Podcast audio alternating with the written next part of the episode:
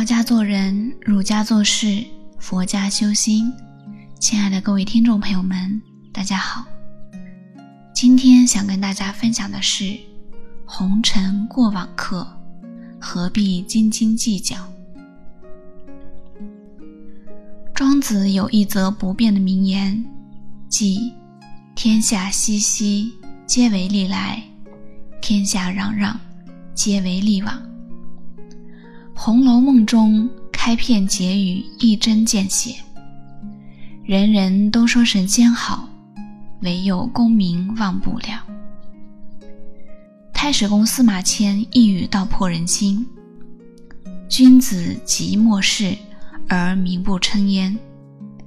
人呐，就是怕死后默默不闻，没有人记得你。正所谓，名利本为浮世众。古今能有几人抛？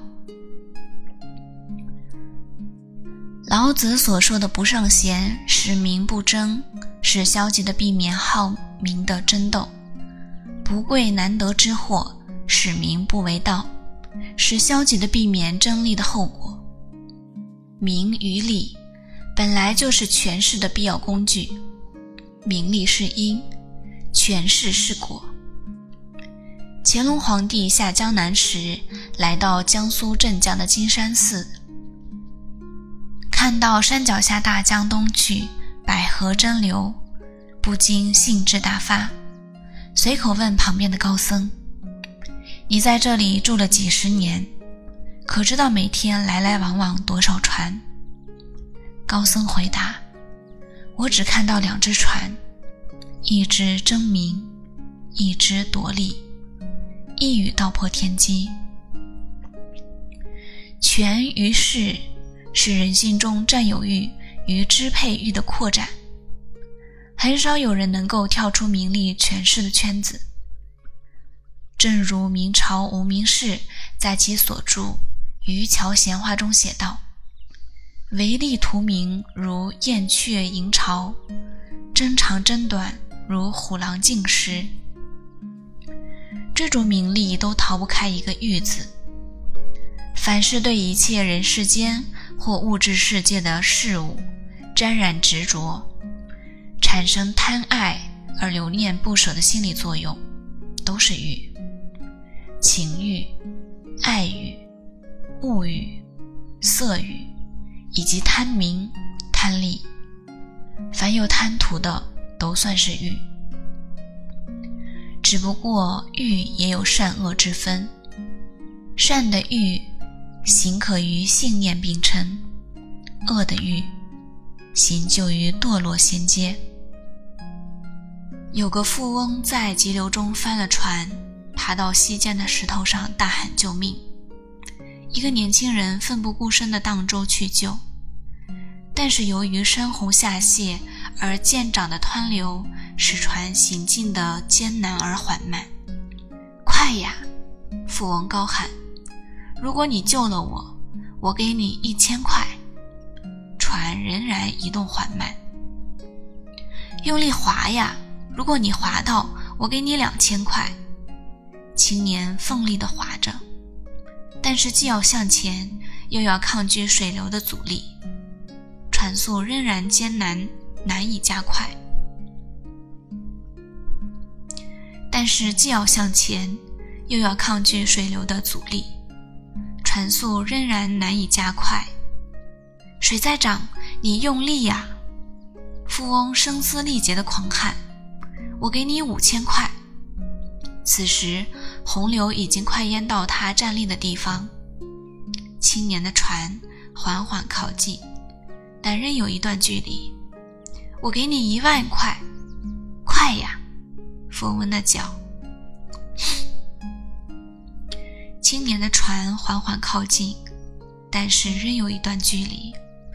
我给你一万块，快呀！富翁的脚已经淹在了水中，但是船速反而越来越慢了。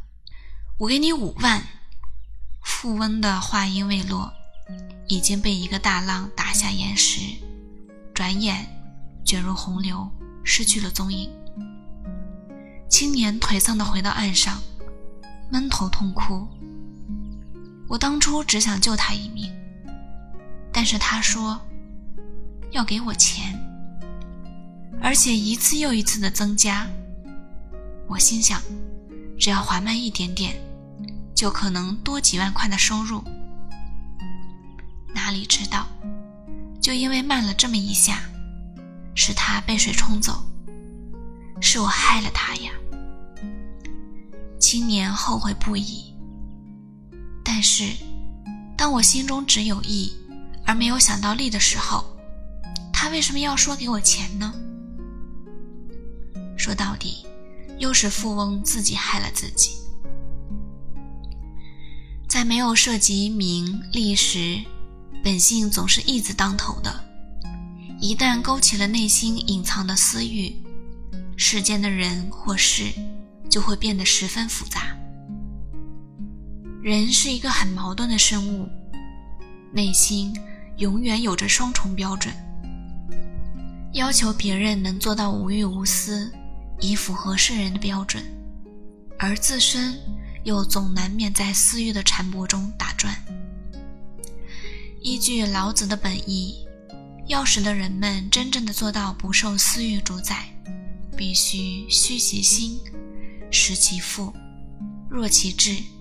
强其骨，常使民无知无欲。如此这般，难就难在无欲与虚心。正因为不能无欲，因此老子才教给人们一个消极的办法，只好尽量避免，不见可欲，使民心不乱。其实我们不必过于看重人生所得。有首诗说：“尘沙聚会偶然成，蝶乱锋芒无限情。同是劫灰过往客，望从得失几输赢。世界本是一颗颗沙子堆拢来，偶然砌尾了成功的世界。人生亦是如此，偶然中有必然，必然中有偶然。”蝶乱蜂忙，人们就像蜜蜂、蝴蝶一样，到处飞舞，痴迷忙碌。正所谓，不论平地与山间，无限风光尽被占。采得百花成蜜后，为谁辛苦为谁甜？人生一世，劳苦一生，为儿女，为家庭。为事业，最后直到生命之火燃尽，仍找不到生命的答案。明知道到头来终是一场空，也跳不出世俗的羁绊。人在旅途，同为红尘过往客，又何必在一时的输赢得失中斤斤计较？好了，今天的分享到这里就结束了，感谢大家的聆听，我们下期再会。